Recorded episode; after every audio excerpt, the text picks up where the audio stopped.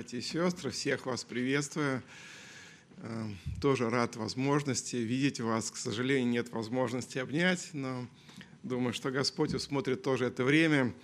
Хочу сказать вам слова, что Иисус по-прежнему любит нас, и милость Его полна земля, несмотря на определенные трудности, сложности.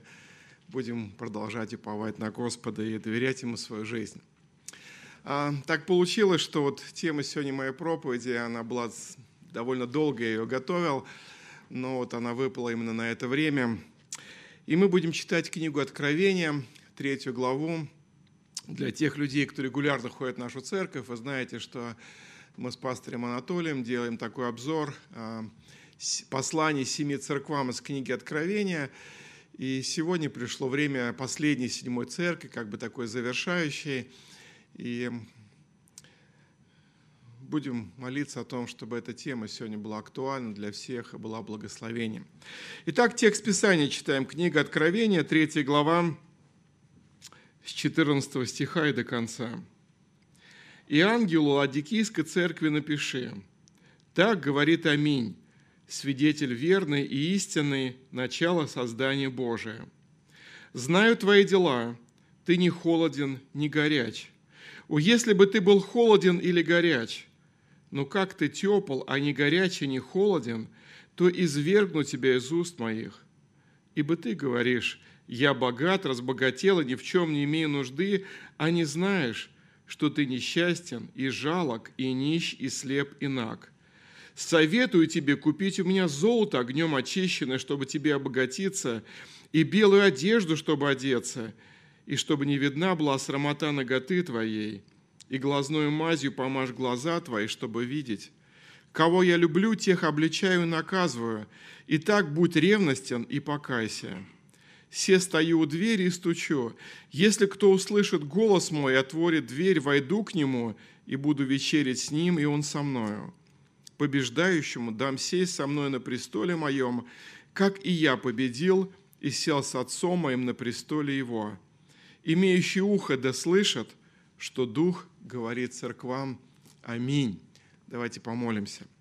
Господь милосердный, благослови эту проповедь, благослови наши размышления над Словом Твоим, над книгой Откровения, этим отрывком Священного Писания. Действуй Духом Святым в каждом сердце, кто сегодня слушает э, эту проповедь или смотрит прямой трансляции. Пусть благодать Твоя и Дух Твой совершит необходимую работу и Готовь нас ко встрече с Тобою, и да светится имя Твое. Аминь.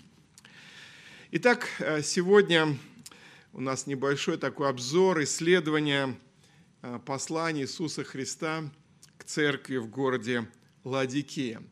Э, давайте посмотрим на карту еще раз. Мы уже эту карту показывали не раз. Там есть красными точками отмечены вот эти города. А, где были христианские церкви, ранние христианские церкви, и а, куда Господь через Иоанна Богослова направляет особые послания, письма, послания. И если вы внимательно посмотрите, то а, в самой восточной, в юго-восточной части вот этой в Малой Азии находится город Ладикия. И как раз послание к этой церкви, к людям, живущим в этом городе, завершает вот это семь посланий из книги Откровения. Мы не знаем, почему так было угодно Господу, Духу Святому, почему первое послание было к Ефесу, потом так вот по кругу завершилось Ладикии. Есть разные предположения, но мы имеем этот текст в Священном Писании, и мы последовательно его изучаем. Э, мы уже говорили о том, что каждое послание церкви, оно, э, вернее, каждая ситуация в том или ином городе, оно связано с церковью, находящейся в этом городе. Вот это очень интересно, что ситуация в городе или описание этого города, э, какие-то характерные черты этого города связаны с ситуацией в церкви. И это напоминание о том, что мы хотя мы христиане, мы жители неба, да, мы люди Божии, ученики Иисуса Христа, но живя в той или иной стране, в том или ином городе, мы э, связано с жизнью этого города. Почему мы сегодня переживаем, молимся, волнуемся, заботимся. Э, насколько я знаю, даже было, были описаны письма в правительство Москвы, как мы, как евангельские христиане-баптисты, можем помочь, чем мы можем послужить. Мы готовы, у нас есть волонтеры, люди, желающие послужить нуждающимся людям. Это здорово, друзья, что мы ощущаем себя частью этого общества, и мы хотим влиять на это общество. Благослови Господь.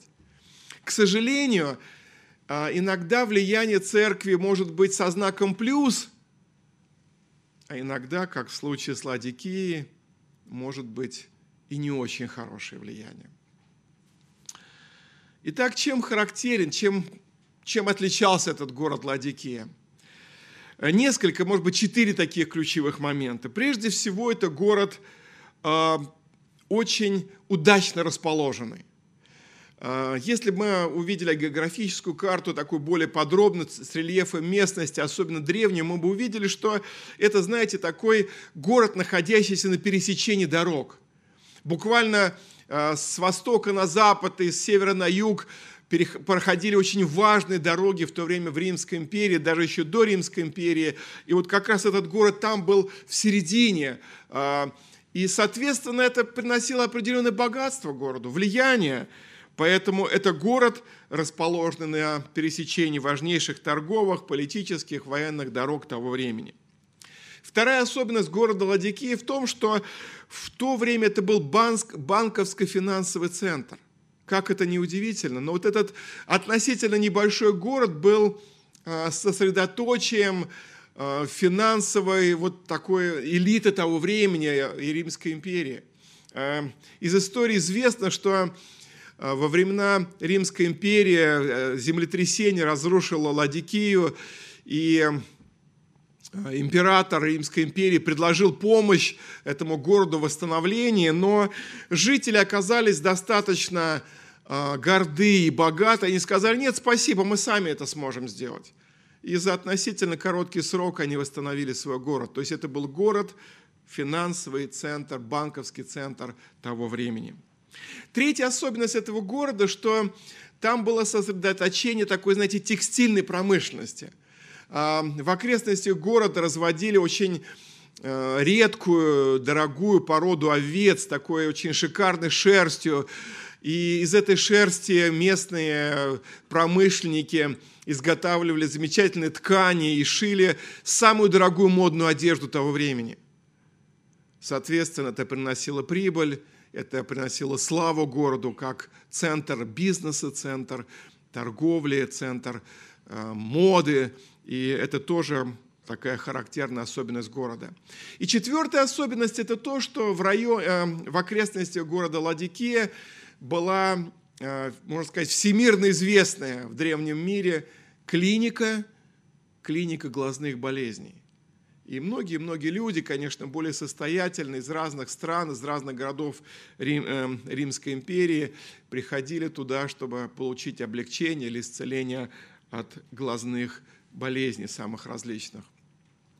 А если вы сегодня приедете, будет у вас такая возможность посетить это место, это современная Турция сегодня, то вы увидите а, этот город восстановленный археологами конечно, вот с одной стороны, когда смотришь на археологические э, такие вот раскопки, думаешь, ну какие-то камни, фрагменты стен, какие-то обломки чего-то, вроде бы ничего не представляющее себя, какой-то ценности. Но когда воображение пытается дорисовать, что эти колонны были когда-то великолепными, под, э, поддерживали крышу дворцов, храмов, богатых э, домов горожан – каких-то торговых мест, еще чего-то. Дороги были выложены мраморными плитами. И этот город действительно был великолепно, очень богатый. И можно сказать, что даже вот в такой э, восстановленной некой конструкции это роскошный город. И реально ладикийцам было чем гордиться. Это были э, люди, живущие в Ладикии, были гордые, самоуверенные, богатые, и им было чем гордиться. И вот интересно, что обращаясь к церкви, Владики, Господь как бы говорит от их имени, как бы, знаете, эм, говорит фразу, которую они или в сердце своем говорили, или вслух христиане города Ладикия.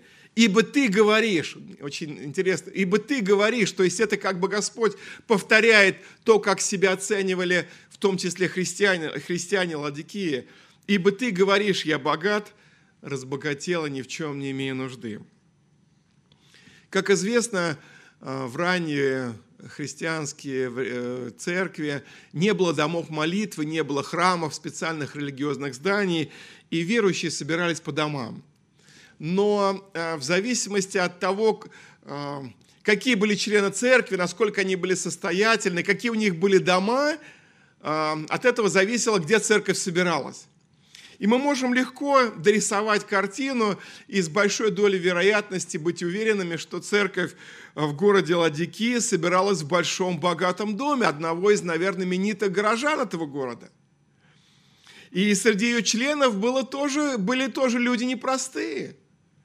Скорее всего, это были и банкиры, и бизнесмены, промышленники, наверное, врачи – и реально эта церковь, говоря современным языком, можно сказать, имела хороший бюджет и могла позволить себе покупать все, что только они хотели.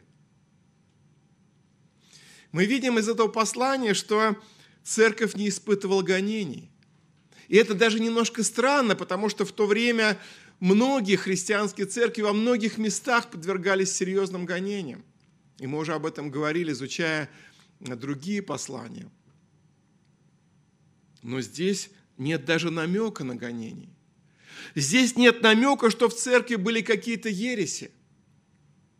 В других церквах, и в Пергаме, и в Ефесе, в других были какие-то еретические учения, и Господь предупреждает об учении Николаитов, учении Изавеля, учении Валаама, а здесь полное единодушие.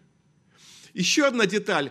Мы не видим, чтобы в Ладикии а, со стороны общины иудеев были какие-то проблемы для церкви. В других местах были. А здесь нет. Здесь все было мирное существо, существо, дружба, да, существование.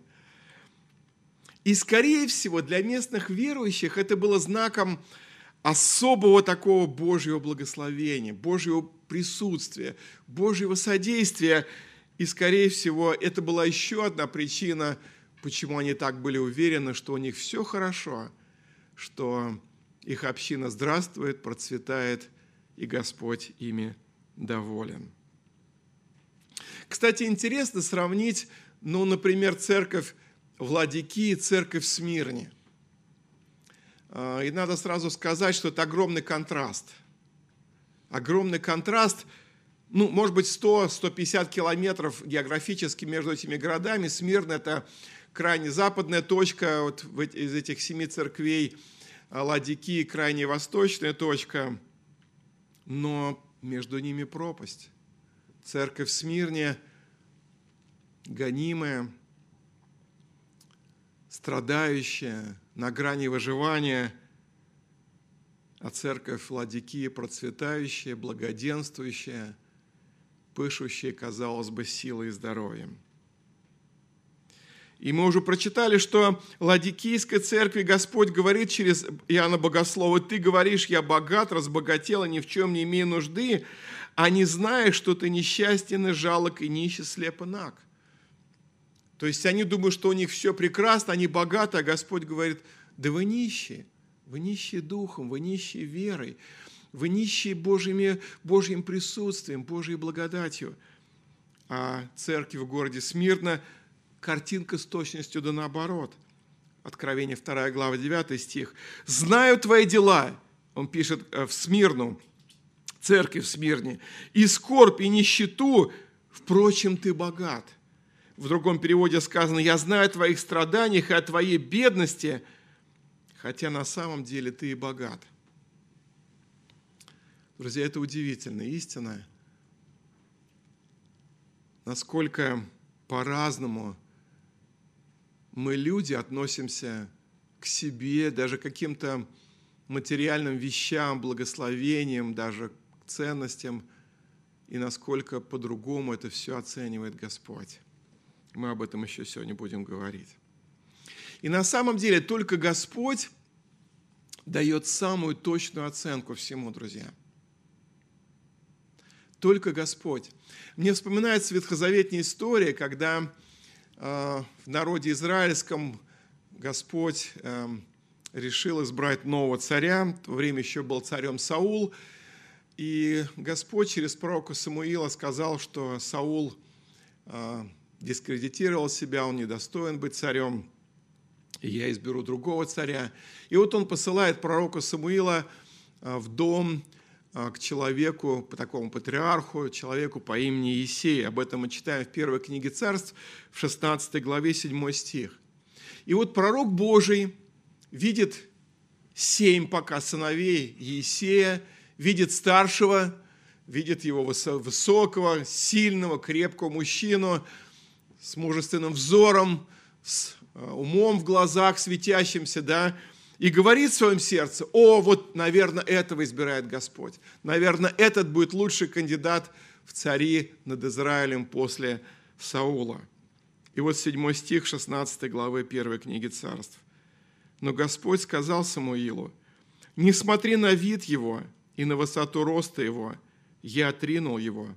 Я смотрю не так, как смотрит человек, ибо человек смотрит на лицо, а Господь смотрит на сердце.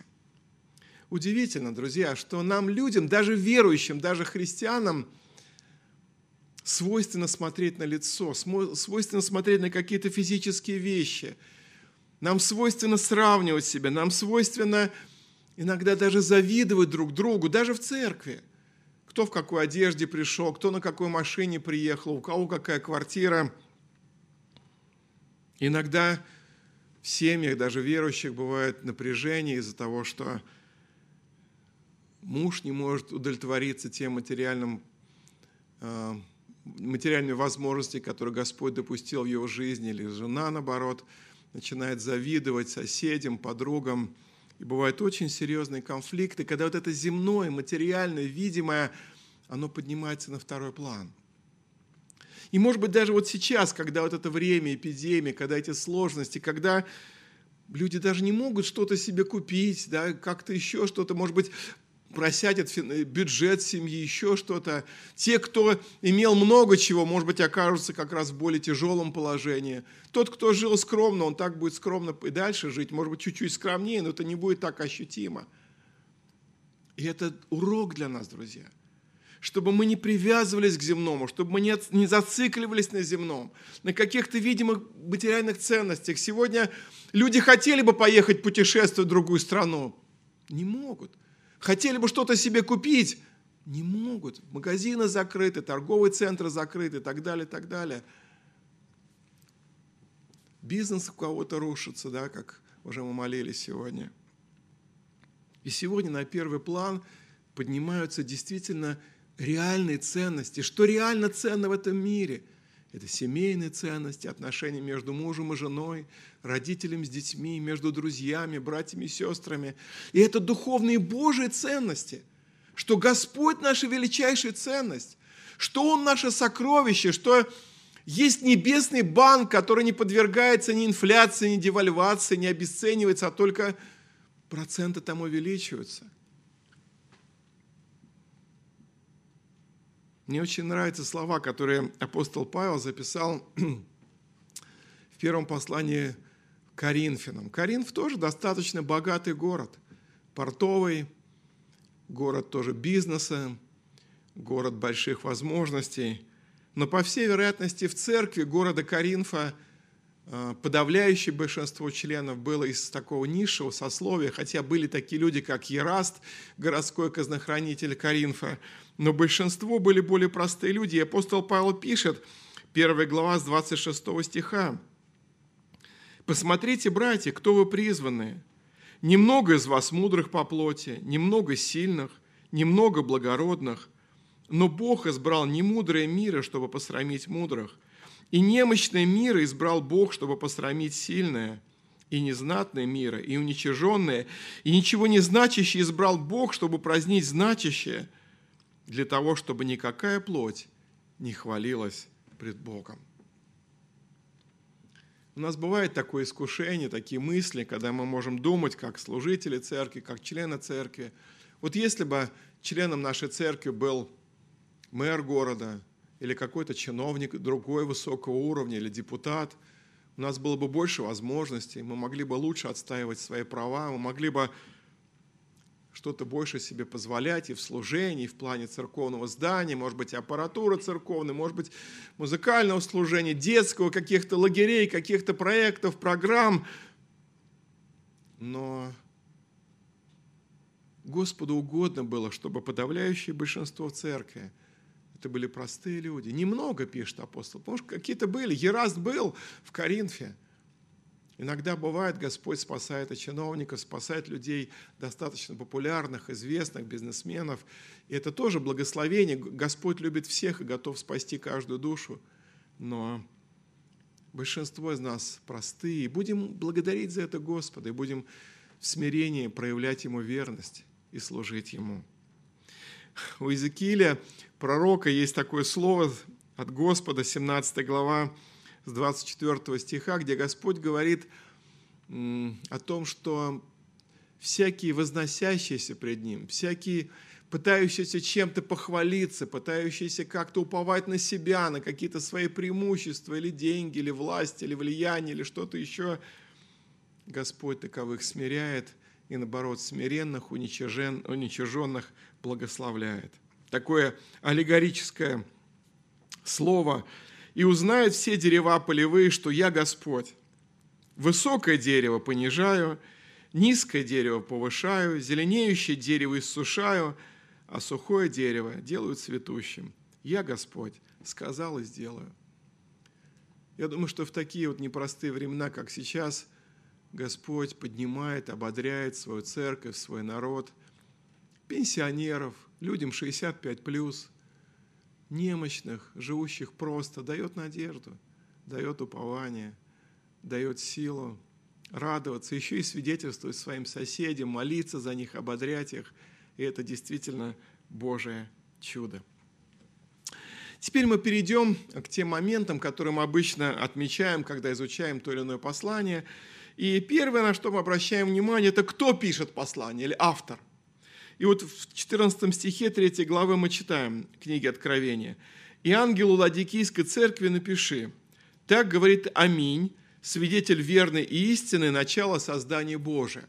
И вот здесь два момента мы обратим внимание. Прежде всего, автор называет себя необычно. Имя автора – Аминь. И слово «Аминь» – это что-то это истинное, точное. И сразу здесь Господь подчеркивает, что Христос – это единственный истинный Бог единственный истинный Бог, нет другого Бога, кроме Него. В первом послании Тимофея апостол Павел записал такие слова, 1 э, Тимофея 3,16. «И беспрекословно великое благочестие тайна Бог явился во плоти, оправдал себя в духе, показал себя ангелом, проповедан в народах, принят верою в мире, вознесся во славе». Иисус есть истинный Бог. А, в Ветхом Завете есть, пожалуй, один только текст – где вот таким именем Аминь назван Господь себя называет. Правда, в синодальном переводе немножко не так переведено, но посмотрите, 65 глава Исаия. 65 глава Исаия, 15-16 стихи. «А рабов своих назовет иным именем, которым кто будет благословлять себя на земле, будет благословляться Богом истины». Вот там в оригинале стоит Богом Аминь. И кто будет клясться на земле, будет клясться Богом истины, Богом Аминь. То есть вот Господь сам себя вот в данном тексте э, через пророка называет аминь, то есть истина, утверждение, несомненность, неизменность. И есть еще один интересный текст уже в Новом Завете, второе послание Коринфянам, 1 глава, 19-20 стихи. «Ибо Сын Божий Иисус Христос, пишет апостол Павел, проповеданный у вас нами, мною и Силуаном и Тимофеем, не был да и нет, но в нем было да ибо все обетования Божие в нем да, и в нем аминь, в славу Божию через нас. И вот этот автор, божественный автор, которого зовут Аминь, он говорит церкви Владикии, знаю твои дела. То есть его оценка, его свидетельство, его утверждение, оно истинно, оно не подлежит сомнению. И это особенно важно, потому что мы уже сказали в начале, что сами-то ладикийцы о себе были противоположного мнения. Они были уверены, что у них все хорошо, все прекрасно, нет проблем, они лучшая церковь в регионе, образцовый, с них пример надо брать. И вдруг появляется некто, а в общем-то самый главный, глава церкви, аминь, и говорит, знаю твои дела, и дела твои весьма печальные. И здесь для нас важный момент еще один, друзья мои. Нам, людям, свойственно, мы уже чуть-чуть об этом говорили, ошибаться в самооценке. Иногда у нас бывает заниженная самооценка. Это реже, но бывает, когда человек э, чересчур так вот, да вот я такой несчастный, да какой я вообще христианин, да я такой-такой. Вы знаете, хотя говорят, что такое вот тоже чрезмерная заниженная самооценка – это обратная сторона гордости. Скорее всего, в глубине души человек о себе другого мнения, но он такую немножечко иногда маску одевает, да? И все же чаще всего мы думаем о себе лучше, чем мы есть. Как дела, брат? Все хорошо. Как в семье? Отлично. На работе, слава Богу. Как живешь? Аллилуйя. Но знакомясь ближе с этим братом или с этой сестрой, или посещая его дома, или встречаясь с ним в такой более доверительной беседе, задавая какие-то вопросы более конкретные, нередко обнаруживается, что все далеко от слава Богу, что на самом деле много, что не слава Богу. И в этом плане есть удивительный Псалом 138, Псалом 138, Псалом Давида, который начинается со слов «Господи, Ты испытал меня и знаешь», и дальше перечисляет «Господи, Ты знаешь, даже мотива мои, еще нет слова на языке моем, Ты все знаешь». И вдруг в конце этого псалма заключительная часть, такая немножко странная молитва к Богу. Она как бы даже идет в противоречие с началом этого псалма. 23-24 стихи.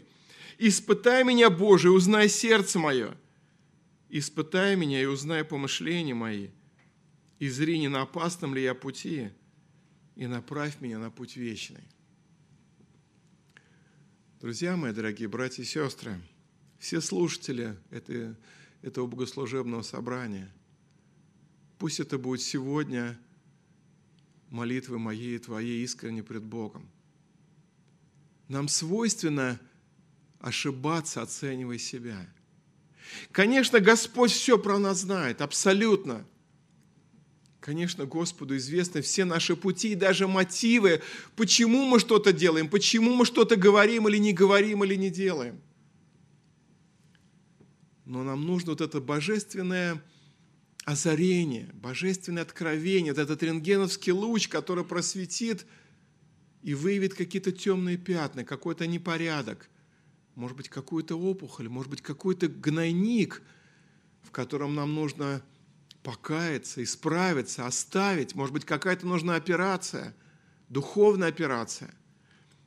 Поэтому сегодня это время дает нам Господь не просто для карантина, но время для размышления, для анализа, для молитвы, для покаяния. Для покаяния. Для покаяния, для исправления – может быть, у нас не все чисто в наших производственных делах на работе. Может быть, мы позволяем себе лгать. Может быть, мы позволяем себе какие-то неугодные Богу дела, противозаконные дела. Может быть, у нас какая-то есть нечистота в семье, в отношениях между мужем и женой, какая-то неверность или подозрительность, или недоговоренность, или обиды. Сегодня время покаяться пред Богом, покаяться друг перед другом, выяснить отношения друг с другом, родители с детьми, мужа с женой, жене с мужем. Друзья, это время Бог дает нам, когда мы в покое, мы не можем ходить на работу, даже в магазин, даже в парк, даже гулять, но мы можем, и мы призваны в молитве пред Богом проверить свою жизнь и сказать, испытай меня, Боже, и зри, не на опасном ли я пути, и направь меня на путь вечный. Дай Господь, чтобы так было в твоей и моей жизни, дорогой брат и сестра. чтобы это время послужило на пользу для наших бессмертных душ, для нашей вечной судьбы, и в том числе для наших семей, для нашей церкви.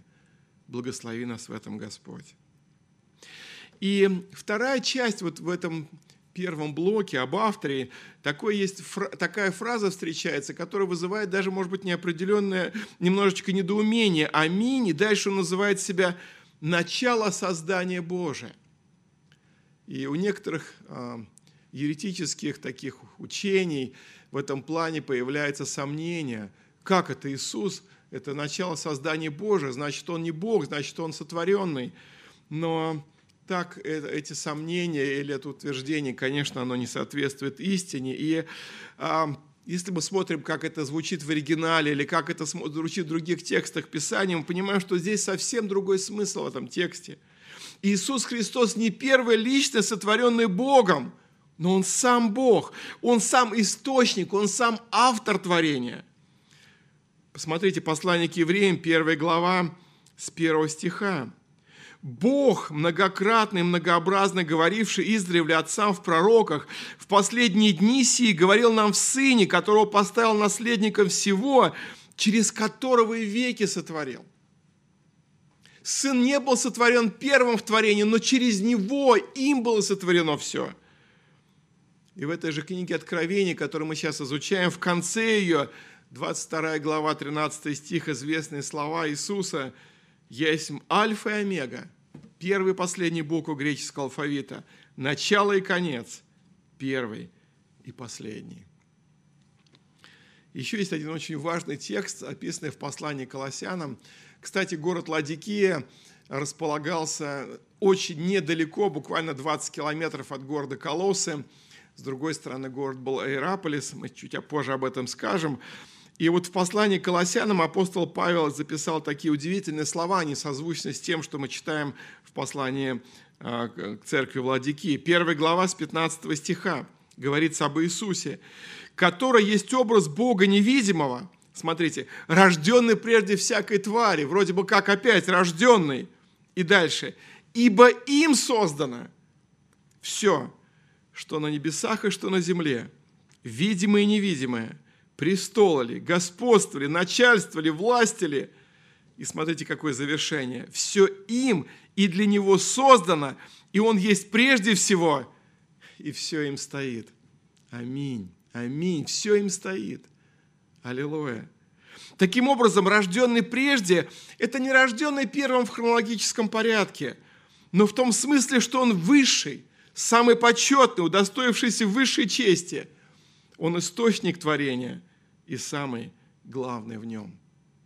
Поэтому не будем сомневаться, что Иисус – это не Бог, конечно, Бог, конечно, это тот, которым все стоит, глава церкви, и видящий меня видел Отца, и так далее, и так далее. Есть много других замечательных текстов, утверждающих нас в этом. Поэтому будем доверять этому автору, который пишет послание к Ладикийцам и является автором всей книги Библии. Второй момент, на который мы обычно обращаем внимание, это ситуация в церкви Ладикии. Мы уже немножко коснулись в начале, во вступлении. А, но ситуация печальная в церкви Ладикии. Ситуация печальная, и во всех этих вот стихах или во всем этом тексте, обращенном к церкви, нет ни одного слова поощрения и похвалы от Господа. Представьте себе, Иисус пишет послание церкви, и нет ни одного слова поощрения или похвалы для церкви. Кстати, в Смирнской церкви, которую мы сравнивали, нет ни одного порицания. Представляете, какой контраст? К ладикийцам нет ни одного слова похвалы, одни порицания. К Смирнской нет никакого порицания, только хвала, поддержка, ободрение, утешение – если вы помните, мы изучали послание к Сардийской церкви. Тоже достаточно проблемная, печальная церковь. И там было немало людей, которые говорили себе, что они живы, но они мертвы.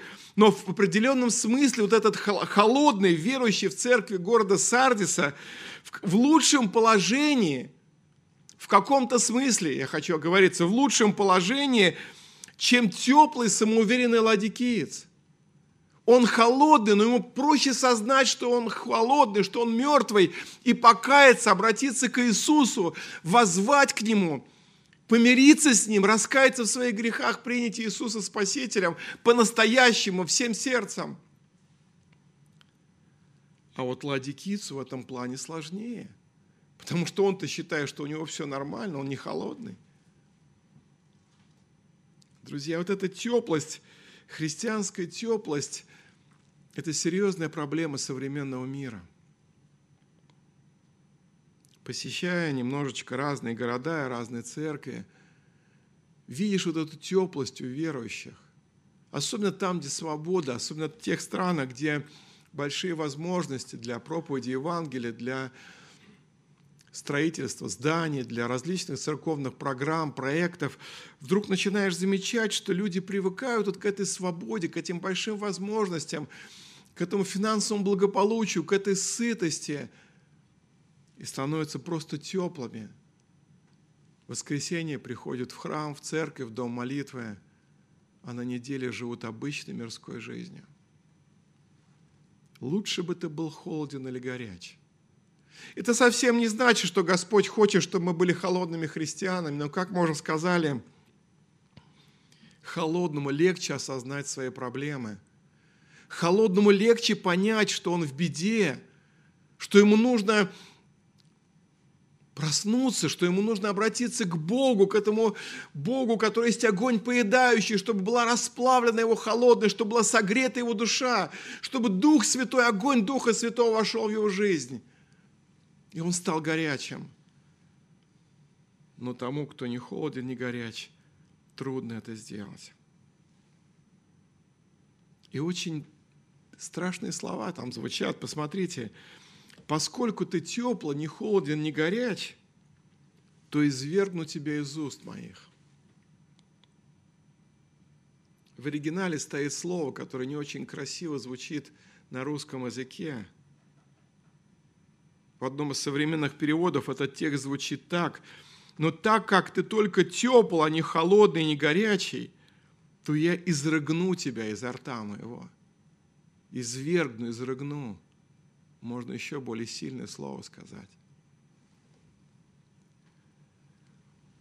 И опять-таки вот эта вот аналогия, она была очень понятна жителям Ладикии. Как мы сказали, это, этот город был расположен был очень удачно, на перекрестке дорог, на таком горном плато. Все было классно, кроме одного. В этом городе не было источников хорошей питьевой воды.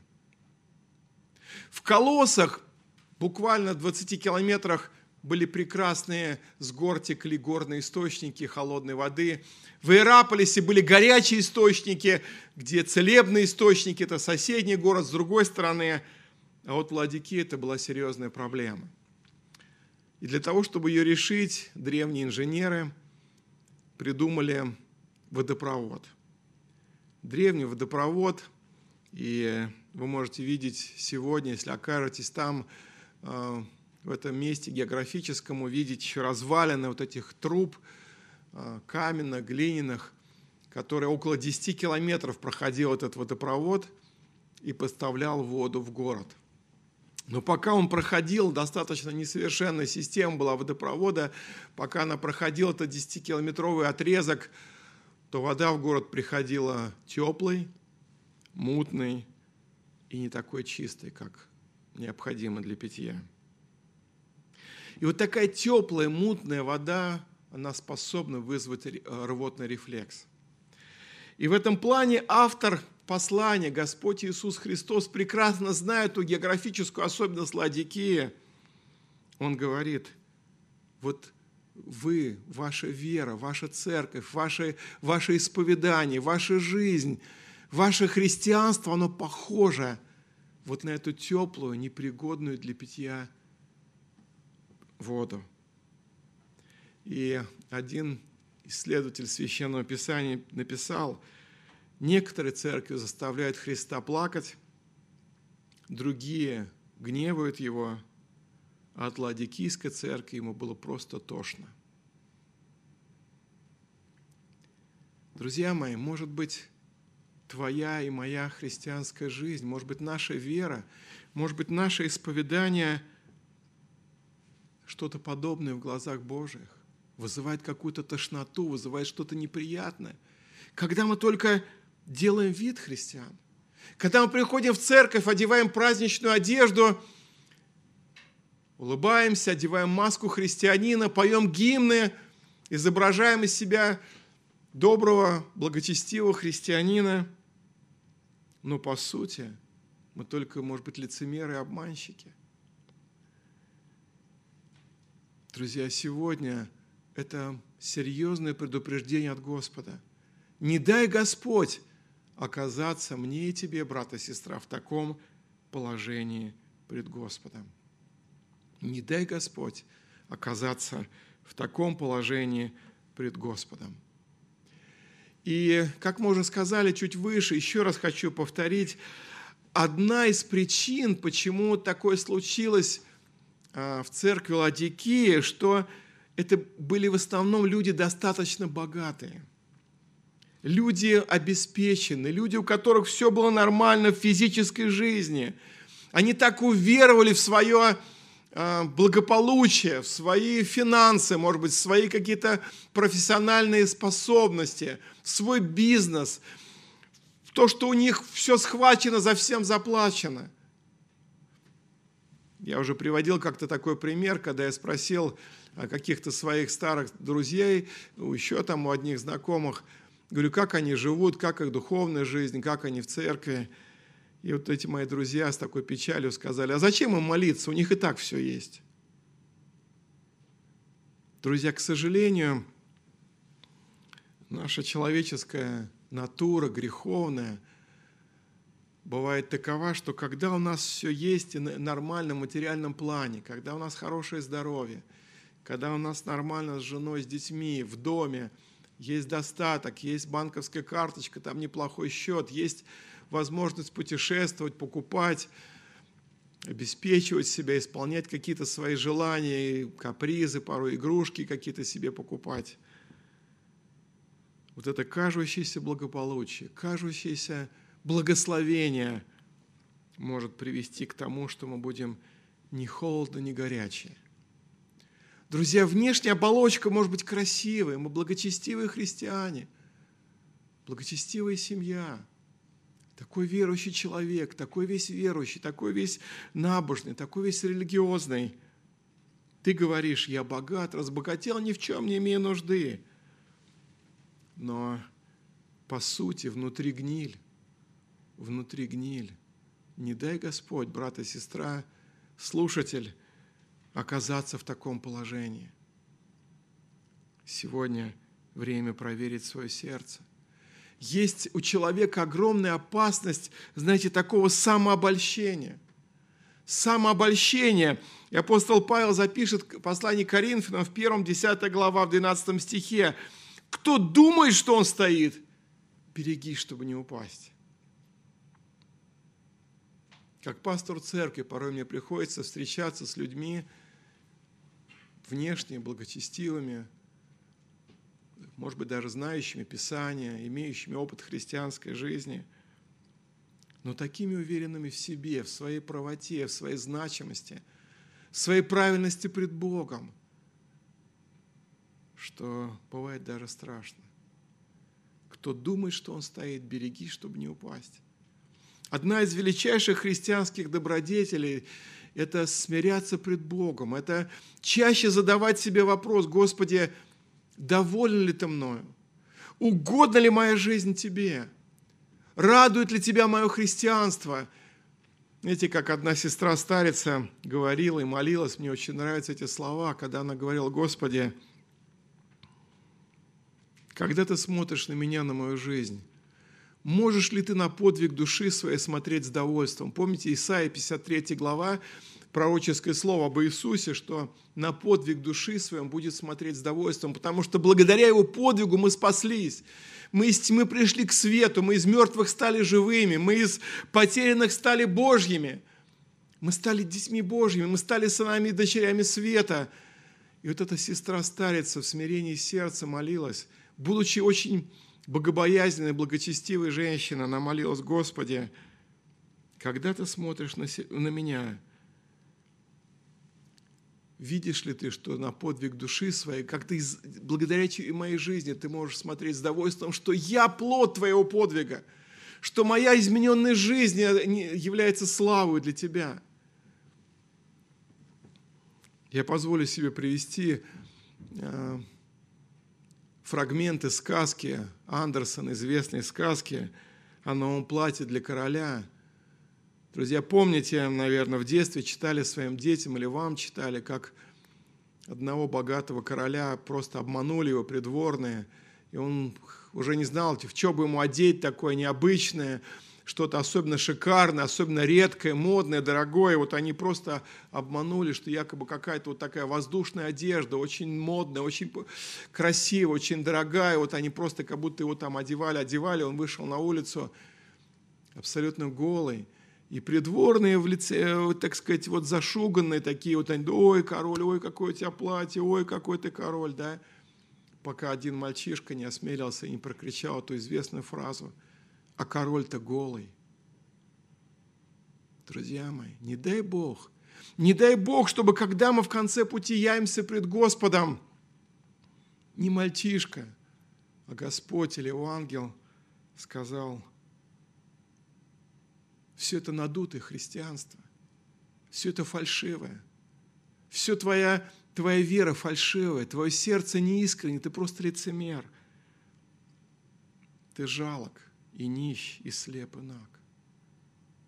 Друзья, дай Господь, чтобы у нас было это прозрение – было это прозрение, чтобы мы помнили, что корень всех зол серебролюбия, чтобы мы не привязывались чрезмерно к земному, к материальному, к видимому, в книге притчи есть удивительные слова, 23 глава, 4-5 стихи. «Не заботьтесь о том, чтобы нажить богатство. Оставь такие мысли твои. Устремишь глаза твои на него, и его уже нет, потому что оно сделает себе крылья, и как орел улетит к небу». Друзья мои, я думаю, что в это время кризиса, эпидемии, экономического кризиса – у многих, может быть, даже из верующих, богатство сделать себе крылья и улетит. И то, чем, может быть, мы хвалились, то, что было предметом зависти для других наших братьев и сестер, или соседей, или родственников, оно просто сделать себе крылья и улетит. Может разориться бизнес, могут истощиться наши счета банковские, могут оскудеть, если у кого-то есть там дачки в Испании или на Кипре или еще где-то. Мы можем оказаться неспособными оплачивать обслуживание дорогих автомобилей, которые у нас есть или у кого-то есть. Но есть вечное богатство. Есть Господь, который заботится о нас. В послании к евреям, 13 глава, 5 стих, удивительные слова, мне очень нравятся они – имейте нрав не серебролюбивый, довольствуясь тем, что есть, ибо сам сказал, имеется в виду Господь, не оставлю тебя и не покину тебя. Помните слова, которые сказал Иисус, что жизнь человека не зависит от изобилия его имения. Я вот подобрал такие картинки, где люди бедные, находящиеся, может быть, на нижней ступени социальной лестницы, счастливые, радостные, радуются семье, радуются детям, радуются, что у них есть работа, радуются, что есть супруг, что есть детки, что есть внуки. И напротив, люди обеспеченные, материально богатые, они, они в ужасе. Инфляция. Доллару поднялся, да, рубль упал, вот это случилось, а как дальше жить, а как развиваться, а как, а как. Люди привыкли, как, привыкли к какому-то уровню жизни высокому, и хочется лучше и выше. И удивительные слова говорит Господь, 18 стих. «Советую тебе купить у меня золото огнем очищенное, чтобы тебе обогатиться, и белую одежду, чтобы одеться, чтобы не видна была срамота ноготы твоей, глазную мазью помажь глаза твои, чтобы видеть. Господь имеет действительно истинные сокровища. Господь может исцелять, чтобы мы а, видели духовный мир, видели то, что все тлено на этой земле материальное, только Божие вечно. И только та одежда, которую Господь а, предлагает для нас, она действительно имеет величайшую ценность, праведность Господа Иисуса Христа. Слава за это Господу. Третья часть, о которой мы говорим, это советы Христа. 19 стих. «Кого я люблю, тех обличаю, наказываю, и так будь ревностен и покайся». То есть вот мало просто услышать это слово, сказать, ой, да, что-то не так в моей жизни, ой, да, что-то надо исправить и забыть. Но это слово для нас, чтобы начать действовать. Это слово для нас, чтобы начать действовать. Буквально вчера я слышал такую часть рассказа, как одному человеку его родственник посоветовал, ты должен пойти в церковь, покаяться, причаститься, вот к определенному священнику поехать там в Рязанскую область, к определенному священнику, вот пойди, это будет благословением для тебя.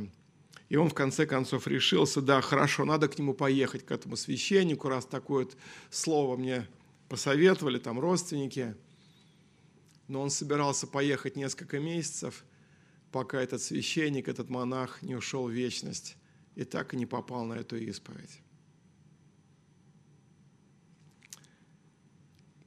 Будь ревностен и покайся. В другом переводе написано, кого, тех, кого люблю, я наказываю и воспитываю, поэтому прояви рвение и раскайся. И еще в одном переводе, я обличаю, наказываю тех, кого люблю – будь же ревностен и покайся. Друзья, на самом деле обличение и наказание, с одной стороны, это кажется каким-то негативом, чем-то болезненным, чем-то недобрым. И сегодня современные педагоги, современные психологи говорят, что вот наказывать нельзя, что это библейский принцип, там наказывать детей розгали чем-то еще, это все архаично, это все уходит в прошлое, нельзя этого делать, травмировать, должен ребенок развиваться. Э, дать ему возможность реализовываться, что он хочет, что он не хочет, учитывать любые его капризы. Но Библия говорит, что наказание – это благо. И Божие наказание в том числе благо. И вот когда эти дети вырастают, понятия не имеющие не только о ремне, просто вообще о каких-то запретах, о каких-то наказаниях, вразумлениях родителей, вырастают, они, они прежде всего эту беду к родителям приносят и в общество, когда становятся неуправляемые – когда они не почитают ни власти, ни, ни силу, ничего, никаких авторитетов. Но Бог, Бог наказывает это великое благо. И дальше вот эта иллюстрация, довольно известная в христианской церкви, такая картинка, часто, особенно в евангельской, в евангельском сообществе, странник стоит у дверей и стучит в дверь все стою у двери или стучу, или вот стою у двери и стучу. Друзья, представьте себе, что нет более печальной или страшной картины, чем церковь без Христа, чем христианство без Христа, чем христианин без Христа. Не дай Господь, не дай Господь, чтобы мы остались без Христа, или, будучи без Христа, думали, что у нас с нашим христианством все нормально. Друзья, христианство – это прежде всего Христос, общение с Ним, вера в Него, жизнь им и для Него. Еще в Нагорной проповеди Иисус предупреждал а, своих первых слушателей в лице их всех нас. Матфея 7 глава с 21 стиха. «Не всякий, говорящий мне, Господи, Господи, войдет в Царство Небесное, но исполняющий волю Отца Моего Небесного». Многие скажут мне в тот день, друзья, обратите внимание на это слово, многие скажут мне в тот день, Господи, Господи, не от Твоего ли имени мы пророчествовали, не Твоим ли именем бесов изгоняли, и не Твоим ли именем многие чудеса творили. И тогда объявлю им, я никогда не знал вас, отойдите от меня, делающие беззаконие. христианство без Христа. Друзья, сегодня Господь дает нам шанс, пока мы еще живы, большинство из нас здорово, пока мы в разуме, пока мы слушаем Божье Слово, пока Дух Святой касается нашего сердца, нам стоит задуматься и проверить свою жизнь еще раз и еще раз. Во втором послании Тимофея апостол Павел пишет о нашем времени. Считается, что это последний из дошедших до нас писем апостола Павла, 2 Тимофея, 3 глава, с 1 стиха. «Знай же, что в последние дни наступят времена тяжкие, ибо люди будут самолюбивы, серебролюбивы, горды, надменны, злоречивы, родителям непокорны, неблагодарны, нечестивы, недружелюбны, непримирительны, клеветники, невоздержаны, жестокие, не любящие добра, предатели, нагло напыщенные, более сластолюбивы, нежели боголюбивые, имеющие вид благочестия, сила же отрекшиеся, таковых удаляйся. Вот здесь написано, что это будет в последние времена. Но церковь Ладики – это, это первые времена, это только начало, это, казалось бы, расцвет христианской церкви. То есть во все времена встречаются такие люди, которые имеют вид благочестия, имеют вид христианства, которые вроде бы идут в храм, идут в дом молитвы, идут в церковь, и вроде бы поклоняются, и вроде бы поют, и, может быть, даже чем-то жертвуют, и, может быть, как-то пытаются свою веру проявить. Но если нет Христа в сердце, если нет живой веры, если человек не пережил рождение свыше, не примирился с Богом, не пережил этого внутреннего изменения, то все может оказаться тщетным, напрасным, пустым. Когда мы придем перед Господом, эти страшные слова для кого-то прозвучат. «Отойдите от меня, я никогда не знал вас». Друзья, если мы не покаемся, если мы не признаем свою вину, если мы не начнем действовать, то небесный автор говорит ладикийцам, «Как ты тепл, не горячий, не холоден, то извергну тебя из уст моих». Но в завершении мне хотелось перейти к позитиву, друзья. Вот эта церковь Ладикия, нет ни одного слова похвалы, поощрения, проблемные, гордые, самоуверенные люди, богатые, преуспевающие. Но Господь их пока еще не отвергает. Господь их не проклинает, не наказывает. Он обращается к ними со словами любви – Друзья, мне хотелось вот на, этом, на этой части сделать особенный акцент. Господь продолжает любить эту церковь Ладикии и людей, составляющих ее.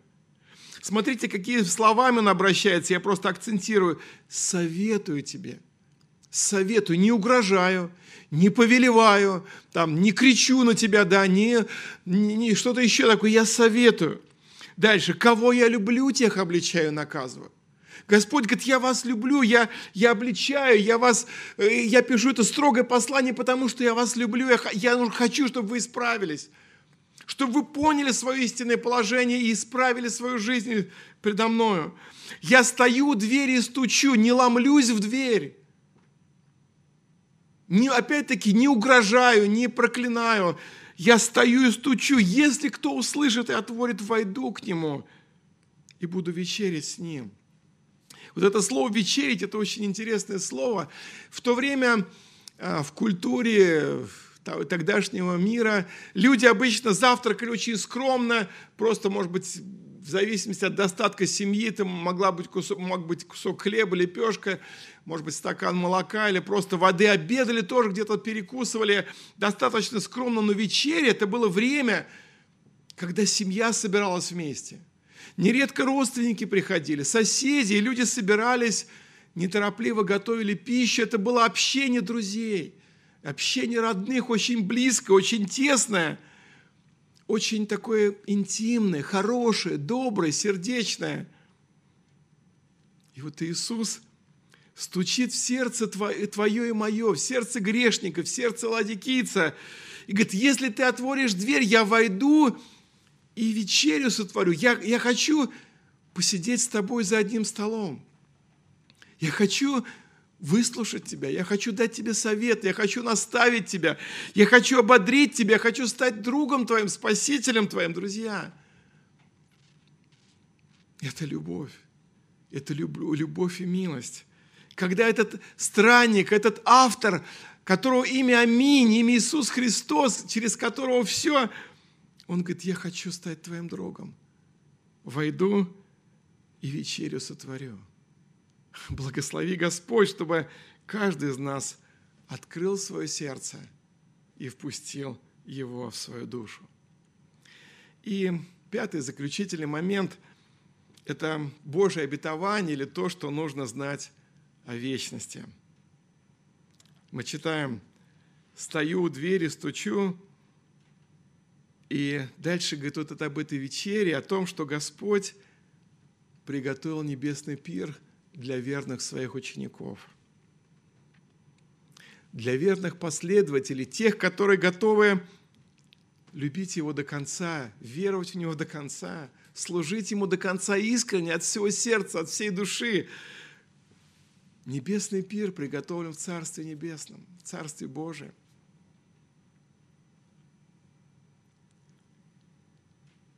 Если кто услышит голос мой, отворит дверь, войду в его дом – и сяду есть вместе с ним, и он поест вместе со мной. Это звучит в одном из более современных переводов. И дальше мы читаем, побеждающему дам сесть со мной на престоле моем, как и я победил и сел с отцом моим на престоле его. Друзья, вот этой церкви, такой недостойной, такой слабой, такой оказавшейся без Христа, Господь дает еще один шанс. Открыть дверь, впустить, покаяться, стать горячим, стать ревностным, стать побеждающим. И вот это слово «побеждающий», оно встречается в каждом из семи посланий. И оно может немножечко где-то сбивать нас с толку, когда мы думаем, ну какой я побеждающий, ну мне это не дано, я такой слабый, может быть, средний христианин, среднестатистический. Друзья, но это говорится не о каких-то супергероях. Не только о мучениках веры, которые жизнь свою полагали за Христа, конечно, и о них тоже. Но здесь говорится просто о живых христианах, любящих Господа, веровавших в Его благодать, в Сына Божия Иисуса Христа, стремящихся служить Ему, жить Ему, не быть фарисеями, не быть лицемерами, не носить маски, но быть таковыми по сути, на самом деле. Благослови Господь, братья и сестры. Благослови Господь всех слушателей этой передачи, чтобы вы были в числе этих побеждающих, чтобы вы открыли свое сердце для Иисуса и чтобы Он стал вашим Богом. Итак, пять уроков, пять небольших уроков, которые сегодня мы э, хочется как-то акцентировать, оставить для каждого из вас для меня. Первое, друзья, чаще проверяйте свою жизнь во свете Божьего Слова. Чаще проверяйте свою жизнь и молитесь молитвой Давиду из 138-го псалма «Испытай меня, Боже, и зри не напастом ли я пути, направь меня на путь вечный». Второе, нам важно уметь каяться, друзья. Смиряться, каяться, признавать свои грехи, свои ошибки, свои пороки, свою самоуверенность, свою гордыню, признавать свою теплость и другие грехи, если они у нас есть. Если Слово Божие, Дух Святой обличает нас, покайтесь сегодня – не ждите, когда гром грянет еще сильнее в вашей жизни. Покайтесь, ибо не войдет туда ничто нечистое, никто преданный верзости лжи. Идет речь о Царстве Божьем. Друзья мои, если меня слушает кто-то, может быть, дети верующих родителей, или посетители собрания, или кто-то случайно зашел и слушает эту проповедь, если вы еще не приняли Христа Спасителем, это слово для вас. Сегодня Иисус стучит в твое сердце – Покайся, встань на колени, скажи, Господи, прости меня, помилуй меня, очисти меня, омой святой кровью. Войди в мою жизнь Духом Святым. Я хочу оставшуюся жизнь Тебе посвятить. Дай мне пережить рождение свыше. Дай мне поверить в Тебя и прожить оставшуюся часть своей жизни с Тобой для Твоей славы. Друзья, будем помнить, что Он нас любит. Будем помнить, что Христос нас любит – он хочет нас спасти, Он хочет нас исправить. И нам важно открывать свое сердце, свою душу, открывать всего себя для Него, для служения Ему, для Духа Святого, для Слова Божия. Быть в послушании, быть в смирении перед Ним. И жить так, чтобы вечерить с Ним, чтобы Он был в нас, а мы в Нем. И дай Господь, чтобы каждый из нас был активным, был горячим, не холодным, не теплым, но горячим учеником Иисуса Христа, пылающим любовью Божией. Будем готовы к духовной борьбе, она идет, она будет продолжаться, так говорит Иисус. Но мы в армии Христа победителя. Силу Его мы можем все подолевшую устоять. Он победитель, и веруя в Него мы можем преодолеть и победить все наши искушения, все наши страхи, сомнения. И будем помнить, что впереди, в грядущем Божьем Царстве, нас ожидает пир. Всех победителей, всех верных, всех учеников Иисуса ожидает чудесный пир и, и целая вечность вместе с Ним. Целая вечность во славе Его – целая вечность со Христом, со всеми святыми. И дай, Господь, чтобы я и ты оказались на этом брачном пире в белых царственных одеждах, подаренных нам Иисусом Христом, и чтобы там мы объединились в единой хвале, поклонения и прославления нашего Господа. Слава Ему за все. Аминь. Давайте помолимся. Господь милосердный, праведный, во имя Отца и Сына и Духа Святого, превозносим Тебя. Благодарим Тебя за это Слово, которое обращено не только к верующим в церкви города Ладикия, но к нам, москвичам, и ко всем, кто, кто бы где ни жил. Это Слово от Тебя, это Слово к пробуждению, это Слово к спасению, это Слово к покаянию, это Слово любви Твоей, что Ты нас любишь. Ты не хочешь, чтобы мы были теплыми, ты не хочешь, чтобы мы были холодными, ты хочешь, чтобы мы были горячими, чтобы мы пламенели любовью к Тебе, чтобы Ты сам наполнял нас собой, чтобы мы были в послушании перед Тобою, Господь. Я прошу Тебя, чтобы Ты дал покаяние, рождение свыше тем, кто еще этого не пережил. Я прошу Тебя, чтобы Ты снял все маски, те, у кого имеются маски лицемерия, чтобы Ты смирил всякую духовную гордыню тех, кто лжеуверен о себе, самоуверен, но по сути не является истинным учеником твоим, кто просто религиозный человек, дай ему истинную веру, истинное обращение к тебе. Я молюсь тебе, чтобы каждый слушатель этой программы, каждый слушатель, каждый член церкви действительно был членом твоей церкви, Христовой церкви, чтобы мы ожидали встречи с тобой, и пока трудились для Тебя, служили Тебе, молились Тебе, свидетельствовали о Тебе, творили дела Твои, жили Тобою для Тебя. Укрепи и благослови и церковь Твою, и в народе нашем пошли пробуждение Богоискания. И да будет Тебе слава за все. Любим Тебя, поклоняемся Тебе и превозносим Тебя, Отец, Сын и Дух Святой. Аминь.